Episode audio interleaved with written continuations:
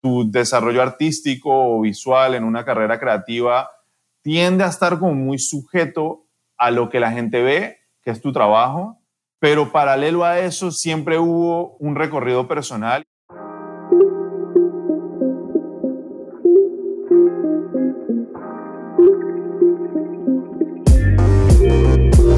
Todos y bienvenidos al episodio número 20 de Hipercreativo. Mi nombre es Roxana Kruger y hoy me acompaña Aurelio Galón, alias Pape Inc. Pape es creativo, ilustrador, muralista y co-creador de Psychotropic Apparel. Se considera a sí mismo como un soñador, un rebelde consciente que decidió no ajustarse al molde. Positive Action, Positive Emotion es lo que podríamos considerar uno de sus mantras. A través de contar su historia, quiere inspirar a otros a hacer lo mismo. Hablaremos de su historia y de cómo comenzó su interés por la ilustración, incluso de cómo el miedo es un papel importante en su vida. Además nos contará cuál es su proceso de trabajo y las mejores recomendaciones y recursos para aquellos que quieran iniciarse en la industria. Te cuento que Hipercreativo suena bien gracias a nuestros amigos de The Bay Sound. Si eres nuevo en el mundo del podcasting o tienes experiencia en el medio, pero quieres seguir creciendo, te recomiendo contactarlos pues tienen una larga experiencia en todos los aspectos de edición, producción y promoción de podcast. Visítalos en su web www.thebaysound.com y síguelos por Instagram en arroba. Pide una consulta para que escuchen tus ideas y evalúen cómo te pueden ayudar. Y con el código promocional HyperSound puedes obtener 15 minutos de edición de audio totalmente gratuita para tu podcast. The Baysound. ¿Alguien dijo podcast? Bienvenido a casa. Ahora sí, vamos a la entrevista y espero que disfrutes de la conversación tanto como yo. Hola, te digo Pape Aurelio o no sé cómo te conocerán mejor. Hola Pape, pues nada, bienvenido a un nuevo episodio de Hipercreativo. Te pido si puedes hacer una pequeña presentación y contarnos quién eres y a qué te dedicas. Bueno, sí, eh, un gusto estar aquí. Soy de nacimiento Aurelio, así me, pusieron mis papás, pero la vida y mi historia me puso Pape desde el colegio, o sea, así me decían. Creo que era una forma de hacerme bullying y quedó siendo mi identidad por muchos años y desde chiquito me dicen Pape, que después voy a contar el significado y cómo llego a encontrarle el significado a ese nombre, que empieza como por algo que podría ser negativo, pero que hoy en día define mucho mi historia. Yo me defino como un soñador, parte de soñar es dibujar y crear el mundo dibujando. Y si hay que ponerme un label, una etiqueta, pues sí, soy ilustrador, soy artista, no tengo ningún título, todo ha sido aprendiendo en Internet. No me defino como autodidacta porque creo que nadie aprende solo. O sea, yo he aprendido de otras personas, no de una forma académica. El único diploma que tengo es el de Pictoplasma, que después cuento qué es y sí, o sea, soy eso, soy un soñador. Mi misión en el mundo es contar mi historia, ayudar a otros a contar la suya, para que puedan, sí, conectar internamente, alinear y manifestar sus sueños, básicamente. Súper. Bueno, hay una cosa que has compartido que es esto del positive action, positive emotion. Si nos puedes meter un poquito en tema de esto y no sé si luego también lo quieres hilar un poco para que nos cuentes tu historia referente a ¿Cómo te, metiste en este mundo de la ilustración? Positive Action, Positive Emotion es el significado que le encontré a Pape. Y es el principio y es el final de la historia también. En el storytelling, o si como hemos hablado, y no sé si la gente está relacionado con el Hero's Journey, es un journey que es circular, o sea, empieza donde termina. ¿Y cómo empieza? Entonces, claro, empieza en mi niñez, ¿no? Empiezo siendo niño. De niño siempre fui muy amoroso, sensible, o sea, conectado a, al propósito de mi mamá. Yo creo fui muy conectado a mi madre y a mi papá también. Los dos son unas personas muy amorosas. Creo que en eso tuve mucha suerte en mi vida. Y siempre fue esa esencia creativa, esa esencia de, imaginar. Creo que cuando pienso en mi niñez, pienso en mucha imaginación, en jugar con legos, en jugar con la tierra, ensuciarme. O sea, todo era muy creativo y muy libre, era muy noble y muy inocente hasta que, bueno, uno sale al mundo, baja al colegio y resulta que, que pues no todo el mundo tuvo esa niñez tan hermosa como la que yo tuve. Pues. Y ese choque me hizo, por así decirlo, dudar de mí mismo. Y creo que todo ese amor que tenía para dar en el colegio y por cómo era la cultura y Latinoamérica y el machismo y todo esto, pues ser un hombre sensible y amoroso y cariñoso, pues no era muy, ¿cómo decirlo? No, no era muy... Bien visto de alguna manera. Sí, y era, y era difícil, no era apto para sobrevivir, pues, o sea, no, no me daba las herramientas para defenderme en el colegio, pues. Y para hacer la historia corta, siempre dibujé de pequeño y a mí me gusta mucho un ilustrador español que se llama Puño y él siempre dice que no es cuando empezaste a dibujar, sino cuando dejaste de dibujar. Vale. Y yo dejé de dibujar más o menos a los 13 años, 14 años, cuando entré como a bachillerato y que inclusive hay más presión de afuera a definirte, o sea, hay mucha más presión y, y en ese momento abandoné por completo el dibujo eh, empecé a buscar otros intereses como jugar fútbol y tratar como de adaptarme al estereotipo de lo que se esperaba de mí ser como hombre. Pasaron los años, bueno, en esa época yo no estaba muy consciente, yo vengo también de, en, crecí en Colombia, mis papás lograron crecer una empresa mucho, o sea, crecí en una familia que, que me entregó todo, o sea, era clase alta en Cali, por así decirlo, tuve acceso a la mejor educación en el colegio, me movía en un mundo rodeado de dinero, pues, o sea, y a los, cuando me estaba graduando, en ese momento mis papás empezaron a tener problemas económicos. Todo se empezó como a desmoronar un poco, la casa donde crecí toda la vida, un día llegué y nos estábamos mudando a otra y empezaron como todo este pocotón de cambios que como conclusión me manda a Francia. Con lo último que mi papá tenía, mi papá me dijo, si te quedas en Colombia, no tengo cómo pagarte una educación aquí, no tengo cómo hacer nada y mi hermana ya estaba en Francia, ellos me dijeron, yo creo que lo mejor es que tú salgas. Llegué a Francia, bueno, siendo un hijo de papi y mami, porque yo nunca había hecho nada, nunca había trabajado, nunca había atendido mi cama. Y ahí creo que empezó el primer diálogo de enfrentarme un poco al mundo y valerme por mí mismo. Y si bien mis papás me consintieron mucho y me dieron muy buena educación, la resiliencia fue algo que no trabajé, porque siempre había una solución a mis problemas y, y yo nunca los había solucionado pero cuando llego a Francia, ya mis papás no tenían el soporte económico y ahí empecé a caer en unos ciclos que siempre dependía de alguien más, o sea, siempre dependía de mi hermana o de alguna exnovia o de siempre de una u otra forma, pero en ese momento yo estaba viviendo y descubriendo, o sea, para mí fue como que perderme, pero realmente empecé a experimentar el mundo, a trabajar en, trabajé en Disney, trabajé vendiendo helados en la playa, y el último trabajo que encontré, que me define mucho como persona, fue ser pizzero. Yo hice pizzas en horno de leña en Francia, en Montpellier, por dos años. Wow. Y viéndolo en retrospectiva, siempre tuve la habilidad de meterme en el papel del trabajo que estaba haciendo. O sea, cuando yo fui a helados en la playa, yo me creía el cuento de ser el vendedor de helados en la playa. Y trataba de copiar a todos los otros que llevaban años vendiendo helados en la playa en un verano en Montpellier y yo copiaba lo que ellos decían. Yo me metía en el papel y lo absorbía y, y yo me sentía orgulloso de ser el que estaba vendiendo helados en la playa. En el papel del pizzero yo sentía también esta felicidad que 200 personas hicieran fila en un verano para comer la pizza que yo hacía, pues. Era sacar lo mejor del momento y lo mejor de esa experiencia. 100%. Y creo que ahí aprendí el valor de trabajar, que siempre lo vi en mis papás, pero aquí lo estaba aprendiendo por cuenta propia.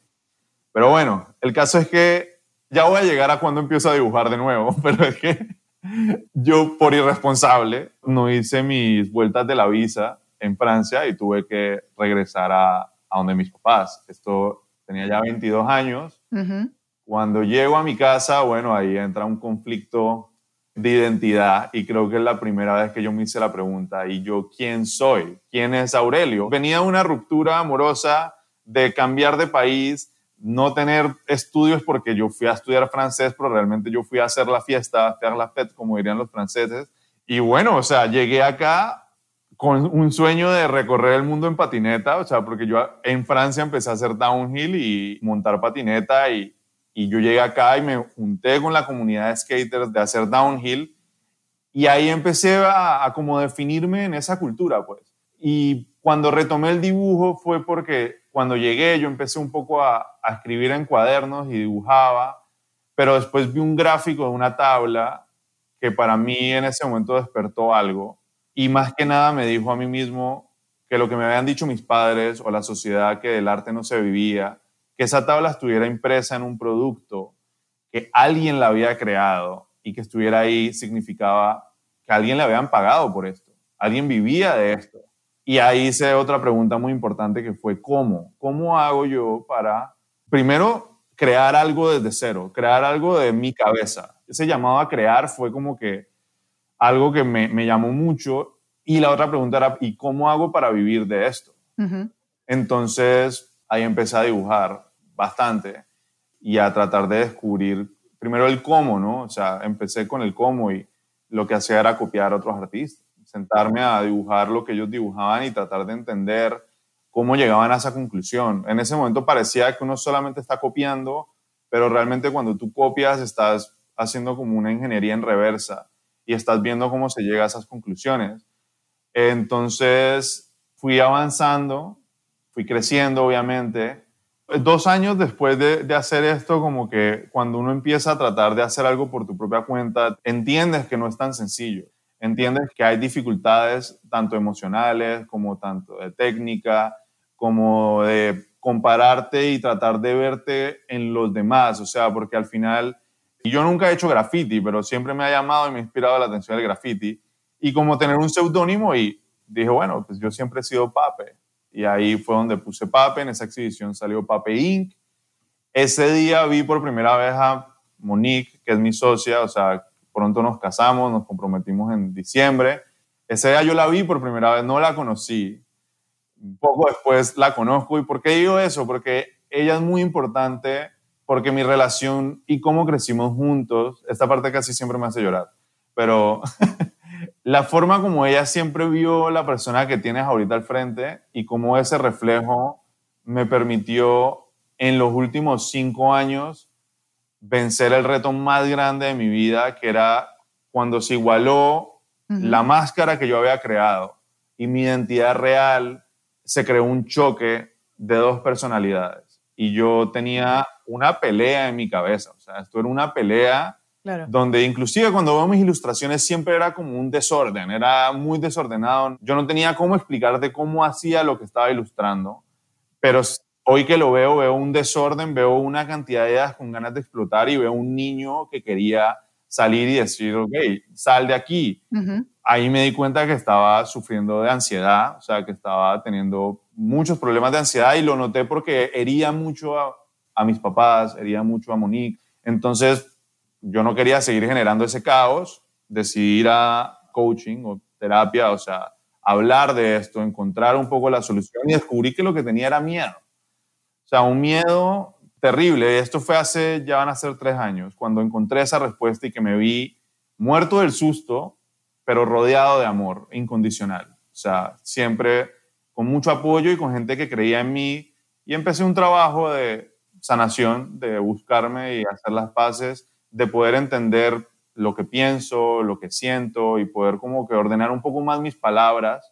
Todo eso me llevó en un camino de muchísimo crecimiento. O sea, ahí empecé a crecer tanto como profesional como persona, aún con episodios que se tienden a llamar como bloqueos creativos, pero para mí realmente no creo en el bloqueo creativo. Siento que es una excusa, un modelo que se ha creado entre el discurso de creativos para decir que no estoy inspirado y realmente pues la inspiración, uno, no sirve de nada, o sea, es efímera, o sea, se pierde, y realmente es en la disciplina y cuando tú dibujas, inclusive el solo hecho de dibujar para tú llegar a un buen dibujo, hay que pasar por por lo menos unos 10 o 50 dibujos malos, del cual tú vas aprendiendo de uno y del otro para mejorar en cada uno de ellos, encontrar el que mejor se exprese y el que mejor componga la imagen. Pues. Entonces, todo ese proceso me lleva a un sueño que yo tenía, que era ir a Pictoplasma.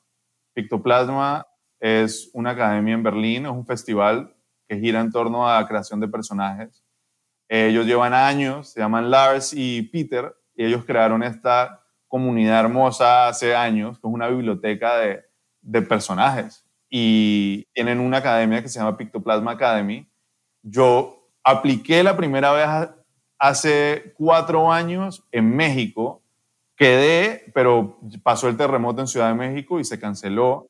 Y después cayó en 2019, donde pude ir a Berlín y fue la primera vez donde yo sentí que pertenecía a una comunidad. Fue la primera vez que yo sentí que era parte de un grupo de personas que sentían igual que yo, que tenían los mismos miedos que yo, que estaban buscando el mismo sueño. Y teníamos unos profesores que eran nuestros mentores y que estaban ahí para decirnos el camino. O sea, literal nos estaban diciendo qué era lo importante y en qué nos teníamos que enfocar. Era Nathan Jurevicius, que es un australiano que es un monstruo. Eh, Rila, otra australiana que hace cuentos. Y también tenemos 15 minutos con un artista muy grande que se llama James Jarvis. Cuando yo me senté con James Jarvis, sentí demasiada inseguridad. No, en ese momento no pude ni contextualizar mi trabajo, ni explicar nada. Él no me dijo nada malo, pero en ese momento la historia que yo construí fue una historia que destruía ocho años de trabajo. O sea, yo salía ahí diciendo, mi trabajo es lo peor, todo lo que he hecho no sirve, no funciona, esto está mal. Veía lo que me enseñaban mis profesores y también entendía cómo todo lo que había hecho era como adornar en mi trabajo ilustrativo. Era mucho estilo, mucho adorno, muy cool, pero no estaba contando ni diciendo absolutamente nada. Y ellos te decían que sin una historia que contar, lo que sea que tú hagas, no te va a llevar a ningún lado.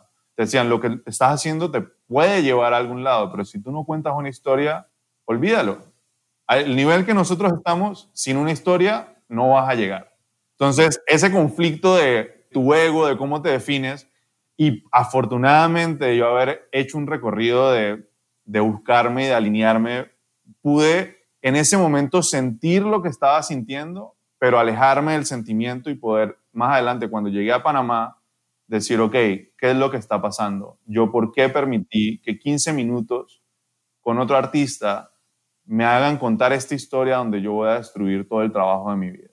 algo estoy haciendo mal y ahí descubrí que todo lo que yo había hecho, yo le llamo el black hole, o sea, el agujero negro que es el agujero de negative action, negative emotion, o sea, yo estaba creando desde la inseguridad, actuando desde la inseguridad, reaccionando ahí y solo construyendo más inseguridad.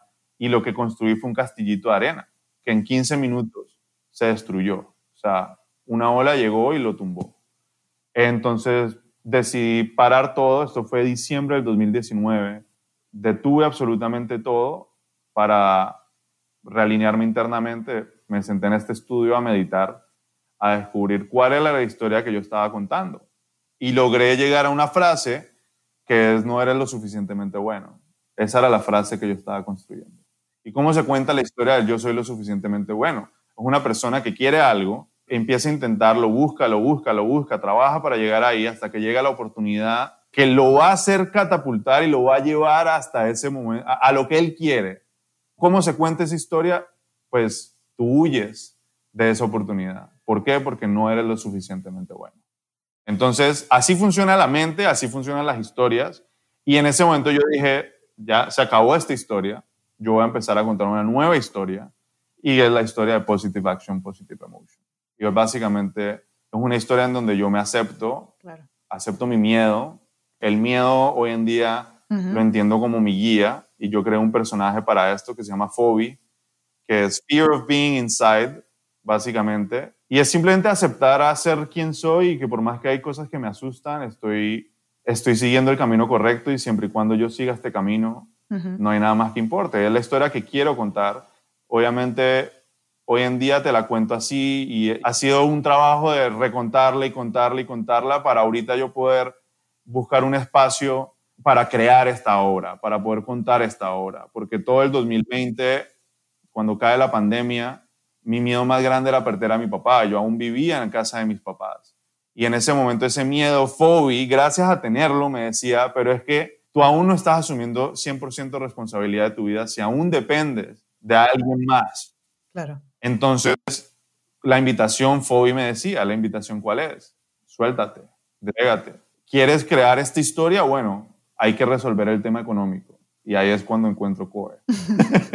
La verdad que me ha parecido súper apasionante y súper interesante cómo has logrado llevar todo este tema de ser, vamos a decirlo entre comillas, ser ilustrador a en realidad ser una persona. Es decir, cómo has logrado conectar tu historia personal con algo que viene de tan pequeño y de cómo esto también te ha llevado no solo a crecer de manera profesional, sino como lo que decías, también a crecer de manera personal. Y esto era creo que uno de los principales motivos por los que me hacía tanta ilusión hablar contigo, porque creo que en muchos casos y muchos lo podremos decir que nos sentimos identificados con que vamos a decir, en mi caso, el tema del diseño nos ha salvado en algún punto y hemos encontrado nuestra llamada, para decirlo de alguna manera.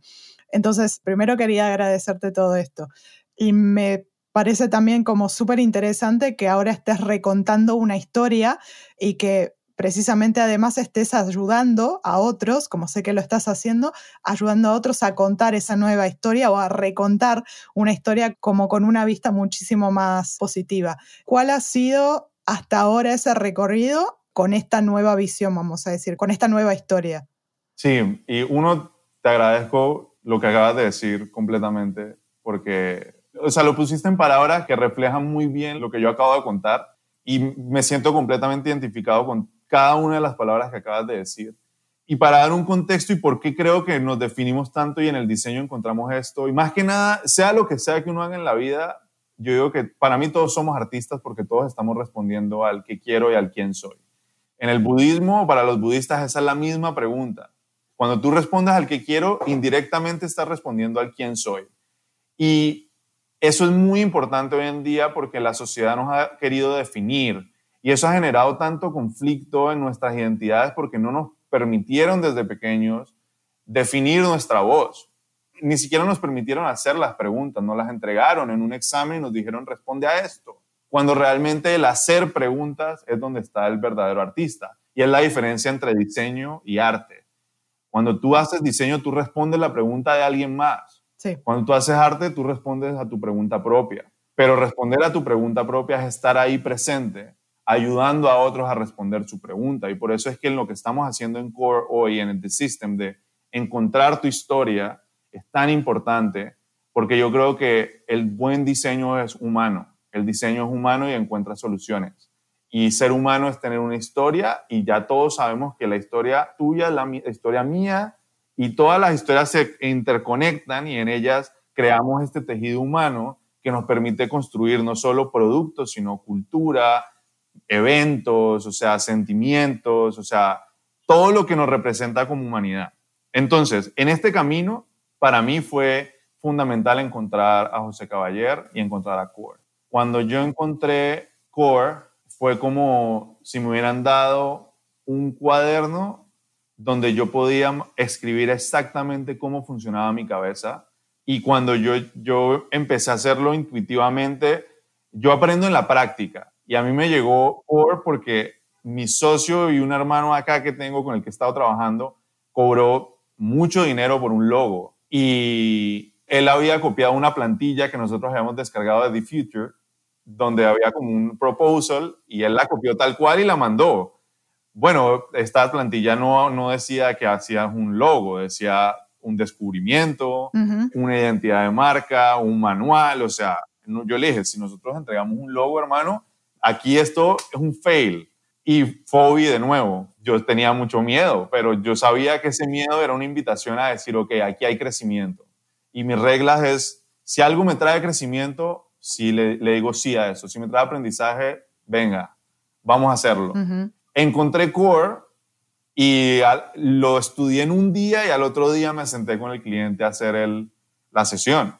Y me sentí como pez en el agua, o sea, yo fluí. No me cuesta hablar, no me costaba hacer preguntas y por el camino, que, el recorrido que había hecho en mi camino artístico, ir tan profundo, porque es que yo visualmente y lo que yo quiero contar de verdad son producto de meditaciones y de visiones que yo he ido adentro y me lo he imaginado, pero le he hecho sentido a mi existencia y a mi historia y eso me permitía tener una intuición en donde yo aplicaba el mismo sistema. Yo simplemente estaba escuchando y haciendo preguntas y jugando a ser un espejo y empecé a conectar los puntos y a entender un poco más la visión artística a un contexto de diseño y más que nada a un contexto como empresa.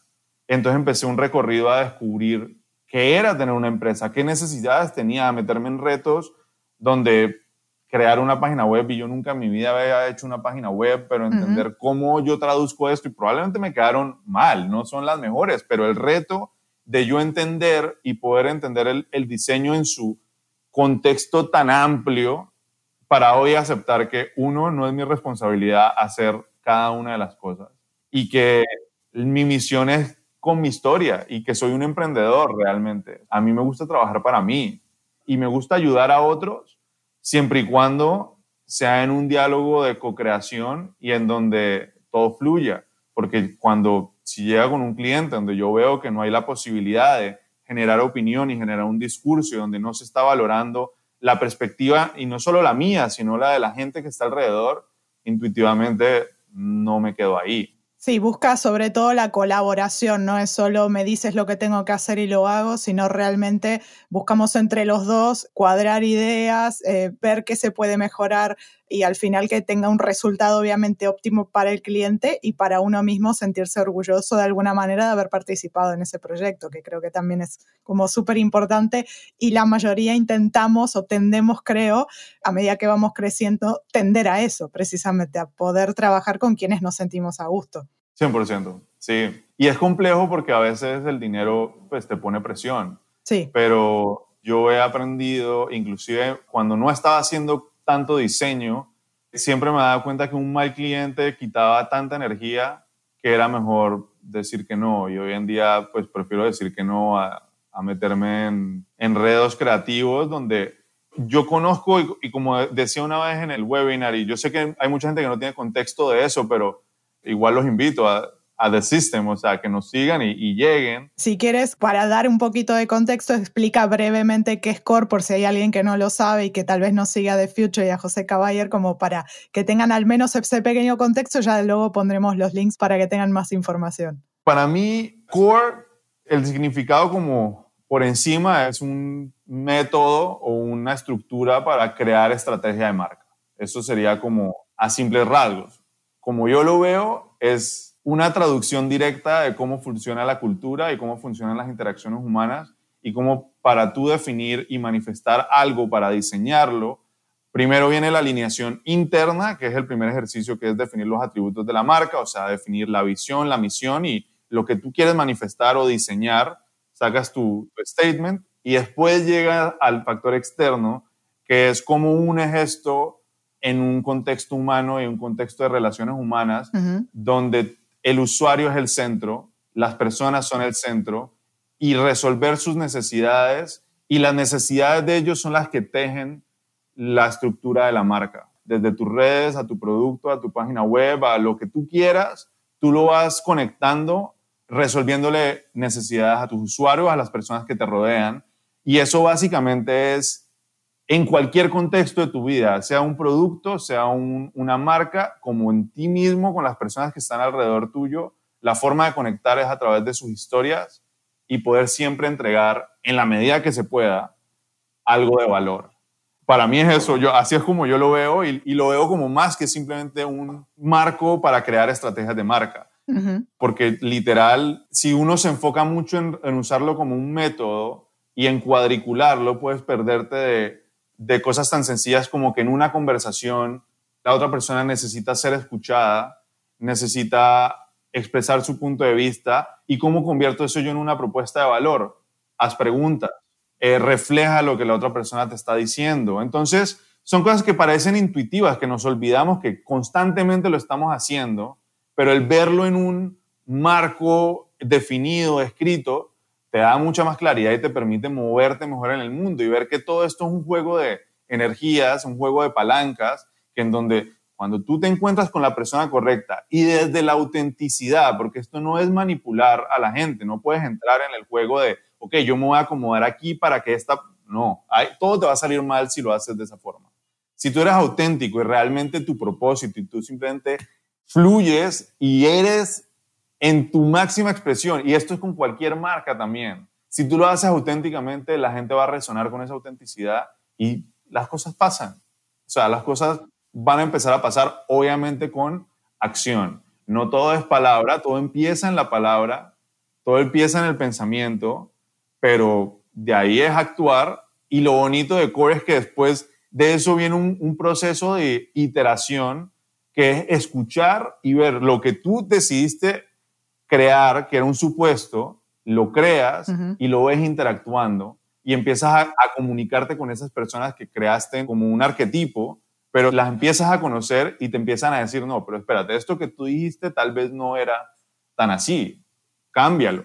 Y empieza un diálogo en donde una marca o uno mismo como persona te vas definiendo en el diálogo entre la persona que te está escuchando y lo que tú estás diciendo. En la medida que uno vaya alineando internamente y conectando externamente, lo único que, va a haber es crecimiento y eso para mí también es el positive action, positive emotion. Es positive action siendo la acción que te acerca a tu meta. No es la acción definir positivo o negativo como sentimiento, sino imagínate un plano cartesiano, positivos hacia la derecha, negativos hacia la izquierda.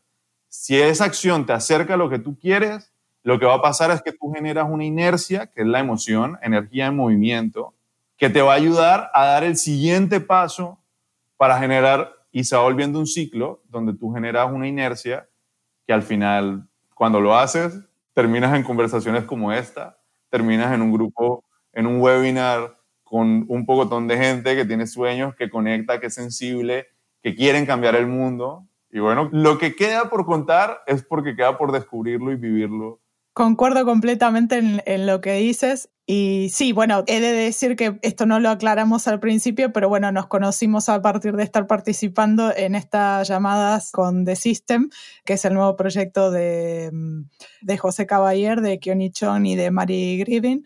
Grivin, ¿es verdad? Por si me equivoco en el... Vale, perfecto. Que sí, nos hemos encontrado, creo, una variedad bastante interesante de personas que estamos en el mundo creativo y que estamos queriendo llevar esto a un poco más allá, no tan solo a mejorar obviamente como profesionales, sino llevarlo a extender esta comunidad, sobre todo a todo lo que es el habla hispana, para que se vean favorecidos del cómo hacer las cosas de manera más, más auténtica, más organizada a la vez, porque esto también es, tiene algo de metodología, pero en las que sobre todo se genera esto, conversaciones como muy interesantes y proyectos sobre todo como muy, muy apasionantes también. Y quería bajar entonces esto un poco quizá, no vamos a decir a la realidad, pero sí a un plano más que quizá la gente lo sienta más cercano, que es por ejemplo, en el caso de cuando tienes un proyecto, precisamente, ¿cómo eh, encaras ese proyecto con ese cliente? Porque, claro, el caso de la ilustración parece algo subjetivo en un principio parece, pero digo, quizá me equivoco. ¿Cómo llevas este plan? ¿De dónde encuentras la creatividad? ¿Dónde encuentras la inspiración?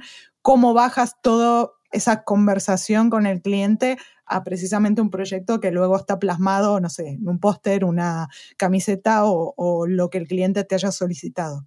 Yo creo que en un principio, cuando llega un cliente buscando ilustración, que llega por lo general a través de mi cuenta, llegan buscando mucho primero el estilo quieren mi estilo porque encaja entonces, siempre va a ser un estilo urbano, eh, divertido, qué sé yo, colorido, dinámico, feliz, o sea, ya llegan como un poco segmentados buscando eso, o sea, no llegan buscando una ilustración tradicional, o sea, no llegan buscando eso, entonces creo que eso ayuda mucho porque vas segmentando y sabes, inclusive si te llega alguien diciendo quiero algo de hiperrealismo, pues yo no hago eso, ese no es mi estilo. Cuando ya entra el proyecto, hoy en día que conozco Core, lo que hago es entender muy bien qué es lo que se quiere decir, qué es lo que se quiere comunicar, para poder yo entonces alinear los conceptos visuales con el cliente. Entonces, ya sabemos que la alineación en cuanto al estilo ya está definida porque llegan buscando diciendo, queremos tu estilo. O sea, eso es lo que prima aquí. Yo aprovecho ese, ese canal, esa apertura, para siempre en mi proceso creativo está el proceso de descubrimiento de core, independientemente de lo que yo haga. Si el cliente no lo quiere, no trabajo con él. ¿Por qué? Porque cuando no hago ese descubrimiento, entro en un juego de adivinar exactamente lo que el cliente quiere y no voy avanzando metodológicamente, que es es el diálogo, es yo digo esto, tú me dices sí, no. Sí. Si me dices que no, corrijo, regreso. Y en ese diálogo llegamos entonces al concepto de definir el concepto, hacer un mood board, un stylescape, donde definimos eh, los conceptos visuales o la historia que se quiere contar. Después paso un boceto rápido donde se va a definir como que el concepto, los elementos de ya sea el mural o la camiseta o lo que sea que se vaya a plasmar. Si se tienen que hacer cambios, se hacen. Después entro a hacer un, el entintado, por así decirlo. También antes de eso, en el descubrimiento, definir muy bien los entregables. Si tiene que ser un archivo en Photoshop, si tiene que ser un archivo en Vector. Y basado en todo eso es que yo voy a cobrar.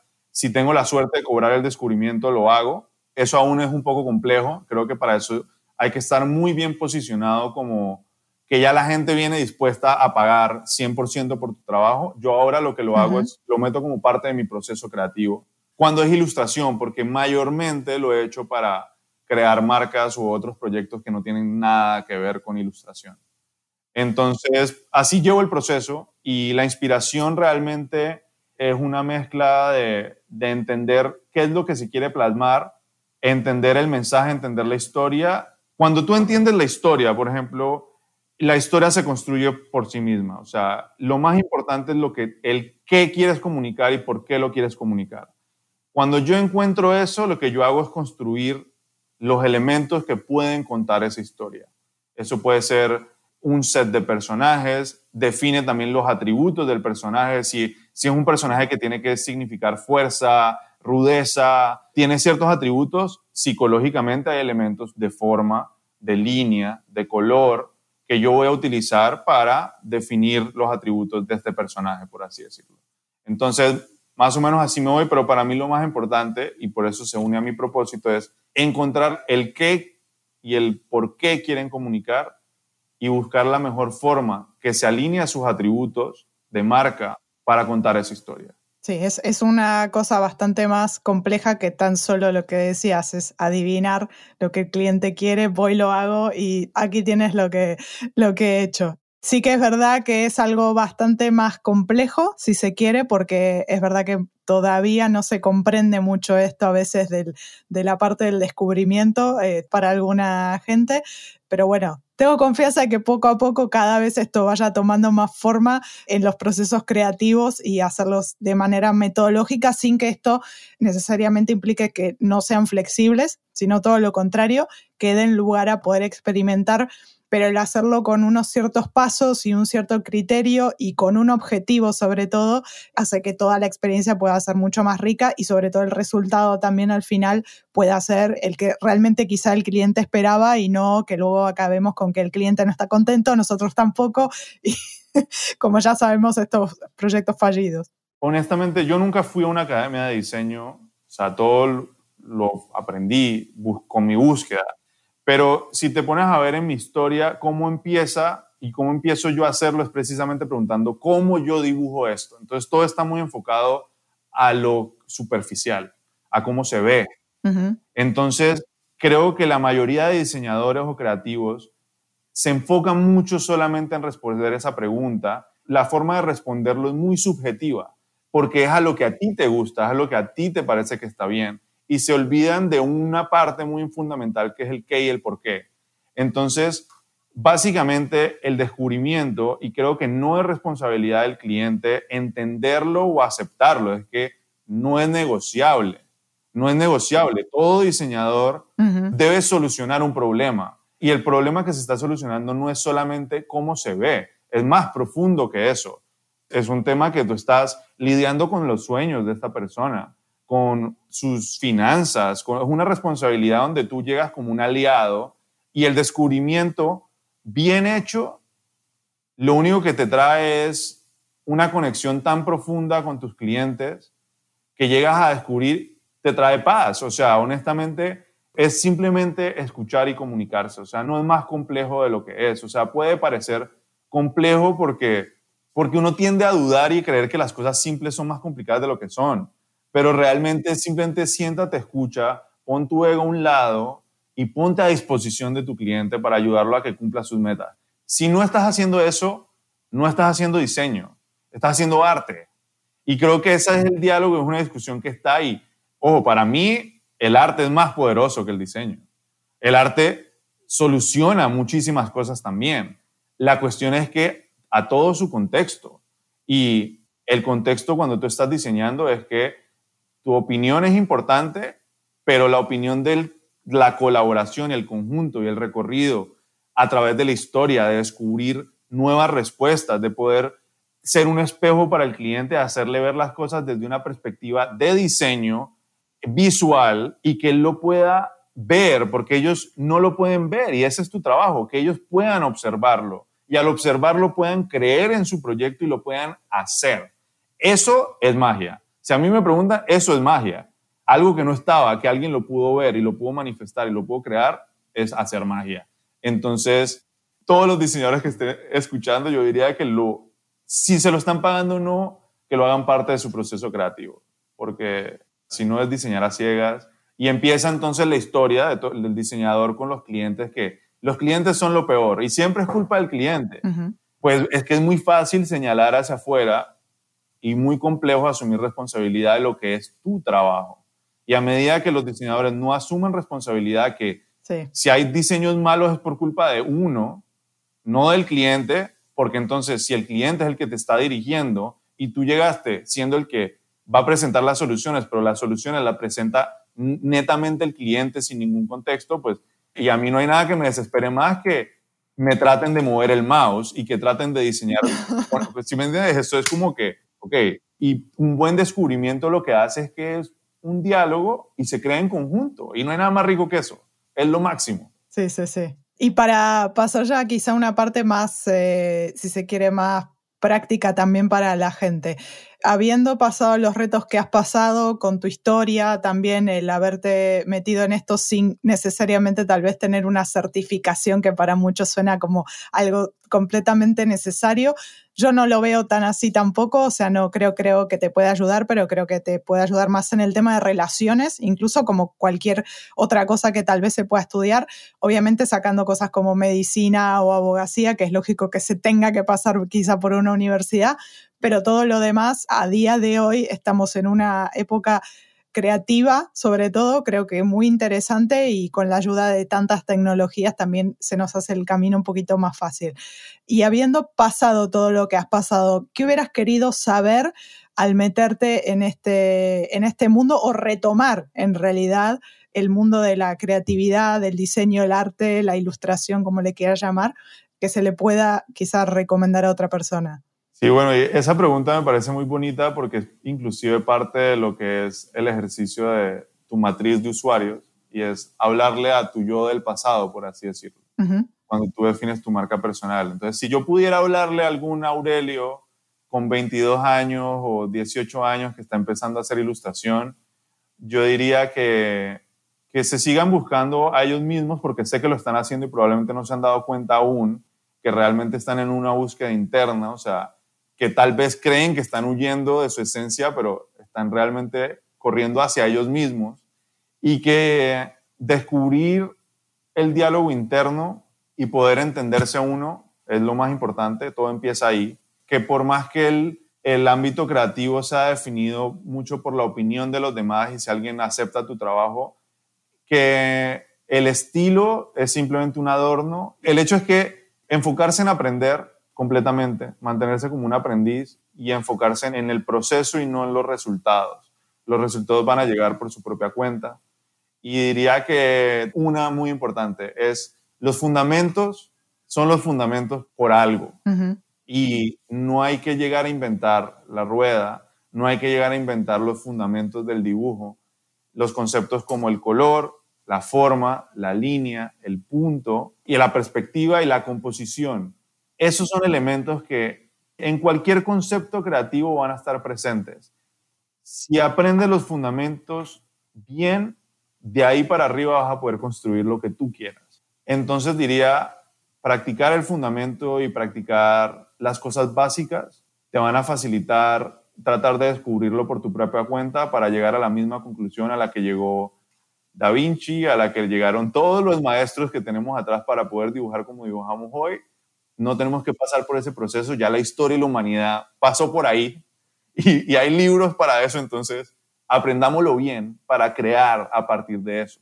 Y entonces, en vez de crear algo nuevo, simplemente seguir aportando a lo que ya estaba y dejarle un legado a los que vienen para que construyan sobre lo que uno construyó y ya. Súper. Y, lo último sería que, que no se den tan duro, que sean un poco más amables con ellos mismos, que somos suficientes y que, que hablar y conectar con otras personas y poder buscar tu comunidad ayuda muchísimo, que no hay que hacerlo solo. Creo que por mucho tiempo lo hice solo por miedo y no es necesario. Por eso hoy en día siempre abro las puertas de mi estudio y cualquier pelado que me escribe, aquí estoy para, para decirle esto mismo que acabo de decir y, que sigamos creciendo. Creo que es lo único que, que quiero. Y teniendo en cuenta que precisamente te has formado de alguna manera, sí, no sé si autodidacta, que decías que no te defines así, pero bueno, vamos a decir que tomando muchos, me imagino, de los recursos que tenemos en Internet, de libros y demás, ¿tienes quizá algunos recursos a los que vuelvas siempre o a los que te hayan sido como muy te hayan impactado mucho desde un principio. Bueno, comentabas a Puño, por ejemplo, pero digo, además de él, hay algunos otros recursos que tal vez puedas compartir que crees que puedan ayudar a la gente a poder empezar en esto, eh, ya sea de la ilustración tanto en papel o digital o, lo que quieras compartir. Millones. O sea, es que yo aprendí, mi universidad fue YouTube y busquen una charla de puño con seguridad si buscan Puño, conferencia, es una, una que hizo hace mucho, hace como 10 años, y en MAD o algo así, es increíble, es hermosa, le habla a uno directamente, humaniza mucho el trabajo de, del artista y del ilustrador que tiende a, como vemos el resultado, tendemos a elevar mucho a las personas, a olvidarnos que hay un humano del otro lado. Y sentir esa empatía, esa conexión ayuda muchísimo. Doméstica, los cursos de doméstica, honestamente, hay uno, si quieren aprender ilustración vectorial, que fue como yo aprendí, era el de... Ah, se me olvidó cómo se llama. No, no, no, puedo decir exactamente cómo se llama. El, te lo puedo mandar después de repente. Sí, no hay problema. Luego le incluimos. Pero yo aprendí a usar Illustrator con un curso de doméstica. Escucho mucho a Joe Rogan, a Seth Godin, a The Future también. O sea, en The Future hay oro. O sea, si tú quieres convertirte en diseñador solo o ilustrador o lo que tú quieras, entra a ese canal y estudialo desde el principio hasta el final. Y ahí está todo, todo, porque está creado con Core y está creado específicamente para responder a, las preguntas que te estás haciendo. Cualquier pregunta que tengas de Future, ahí está la respuesta, la han puesto. y, y, ya el resto yo diría que Seth Godin de España, Brosmind, Brosmind también tienen una charla en YouTube increíble. Esos dos hermanos son increíbles. Y nada, un recurso que me ha ayudado mucho es buscar sesiones de dibujo live, en vivo. Hay una, creo que se llama Royal Academy Arts, que tiene videos donde te ponen modelos por 30 segundos, un minuto, y hacer esa práctica diaria, todos los días, de observar y dibujar, genera una conexión tan directa entre tu lóbulo izquierdo y tu mano que después dibujar se vuelve algo intuitivo y es como que tu mano se mueve, no estás pensando, pero estás creando. Sí, sí. Solo con ese ejercicio, te aseguro, en un año te de un millón. Ah, y el último, más importante, lleguen a The System, o sea, honestamente, lunes en Clubhouse, miércoles en, por Zoom y viernes también. El miércoles enfocado a core, a todo lo que es estrategia de marca y el viernes un poco más a descubrir nuestro propósito y contar la historia. Y diría que ahí, solo en la comunidad y en la dinámica de lo que está pasando, las preguntas se van respondiendo por sí solas. Entonces, eso sería todo. Sobre todo esto último doy fe al completo porque, bueno, he estado participando en las últimas sesiones y han sido totalmente increíbles y de estas que te vuelan la cabeza y te dejan ahí con un sentimiento de emoción que dura, vamos, días. O sea que en eso comparto absolutamente. Y ya para terminar, quería preguntarte si hay algún proyecto que te esté ahora mismo emocionando o ilusionando que quieras compartir con nosotros para que obviamente te podamos seguir también en el camino. sí, te agradezco la pregunta. El proyecto es el de Positive Action, Positive Emotion y es el de plasmar esta historia ya sea en productos, en obra, en exhibiciones. Es un sueño a cinco años, solo he recorrido ya el primer año. En este momento estoy reordenando mis redes. Yo paré mis redes casi por un año entero, desde el año pasado. Estoy empezando a aplicar un poco lo del core, hablarle a los que le acabo de hablar, estoy creando el contenido para poder hablarle a ustedes. Parte de eso es esto, esto ya es una manifestación de contar mi historia. Entonces, voy a estar creando mi obra, creando mi historia, creando mis personajes, es soltarlos al mundo para construir el diálogo y poder que la obra se co-cree con los espectadores, con esas personas como tú o como José o como cualquier persona que lo esté viendo, poder tener esa historia disponible. Otro proyecto que es el que te había comentado, el del libro de Román Torres, que es un jugador de fútbol panameño, fue el que anotó el gol con Costa Rica que permitió a Panamá clasificar por primera vez al Mundial de Fútbol. Y ese era como uno de los sueños más importantes en la historia de Panamá. Yo nací en Colombia, pero de verdad yo soy panameño, yo soy artista panameño. Mi carrera artística y todo lo que descubrí lo descubrí en Panamá. Y me parece muy bonito tener como esta tarea al frente, que llega por casualidades de la vida, porque por publicar un, story en Instagram conseguí a uno de los mejores amigos de mi vida, uno de los mejores socios, que hoy estamos metidos en esta dinámica de hacer que las cosas pasen y contactamos al jugador, tenemos el escritor y es un proyecto donde yo no soy contratado, sino yo soy parte del proyecto, yo soy dueño de la propiedad intelectual de este proyecto. Y me emociona mucho porque es el primer libro que ilustro. Eh, entonces, con todo lo que eso implica y que por contar mi historia, estoy ayudando a alguien más a contar su historia, que al final del día es mi historia también, porque es una historia de perseverancia, de disciplina, de tener valores y de no detenerse para poder lograr las cosas. Que suena mucho a bullshit o paja de coaching, pero pues, ¿qué puedo decir? Sí, sí, reconozco mis privilegios y entiendo que no todo el mundo tiene o va a tener los mismos privilegios que yo, pero yo soy fiel creyente que con disciplina y haciendo las cosas se puede. Y si no puedes, me encantaría poder buscar la forma de ayudarte a hacerlo. Entonces, nada, estoy en el segundo capítulo de mi vida porque el primero era el que conté al principio de todo ese monólogo y ahorita estoy construyendo el segundo y quién sabe a dónde, a dónde va, Exacto. que termine, pero yo sé que termina donde empieza y es en querer crecer y ser un niño y poder jugar, trabajar y crear.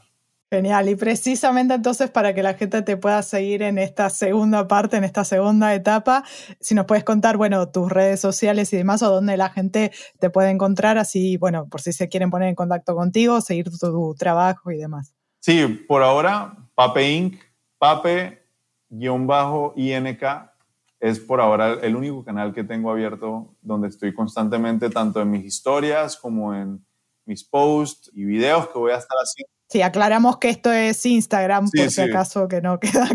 Es Instagram, es en Instagram y a futuro ojalá un canal de YouTube y muchas cosas más, pero por ahora el primer paso, Instagram. Pues nada, Pape, muchísimas gracias. No sabes lo que me emociona haber hablado contigo eh, y haber compartido todo esto. Y sobre todo también me emociona mucho que esto lo pueda escuchar más gente, eh, la que seguramente se va a sentir muy, muy inspirada. Así que nada, agradecerte. Espero en alguna otra ocasión también tenerte invitado para que nos puedas seguir contando un poco más en qué proyectos estás y cómo sigue todo, todo este camino. Pero bueno, muchísimas gracias. Gracias a ti, gracias a ti. De verdad, me encanta que esta comunidad y todas estas decisiones que hemos tomado en nuestra vida nos ponga a todos uno al frente del otro. Creo que en esta conversación y solo en el contacto ya hay tanta energía y tanto amor que es como que pues es muy bonito y te agradezco que me hayas escrito, que hayas abierto esta puerta y mis puertas siempre están abiertas tanto para entrar como para salir, en cualquier momento estoy para esa dinámica y para seguir creciendo juntos. Gracias a ti realmente. Gracias por acompañarnos. Si no lo has hecho ya, suscríbete al programa en tu aplicación de podcast favorita y recibe un nuevo episodio cada semana. Si has disfrutado de este episodio, haznos el favor de calificarlo y dejarnos una review del programa en Apple Podcast. Nos ayudará a crecer el programa y hacer los próximos episodios cada vez mejores. Si tienes alguna pregunta o comentario, puedes escribirnos a arroba hipercreativo podcast en Instagram. Gracias nuevamente y nos escuchamos el siguiente lunes con un nuevo episodio de Hipercreativo.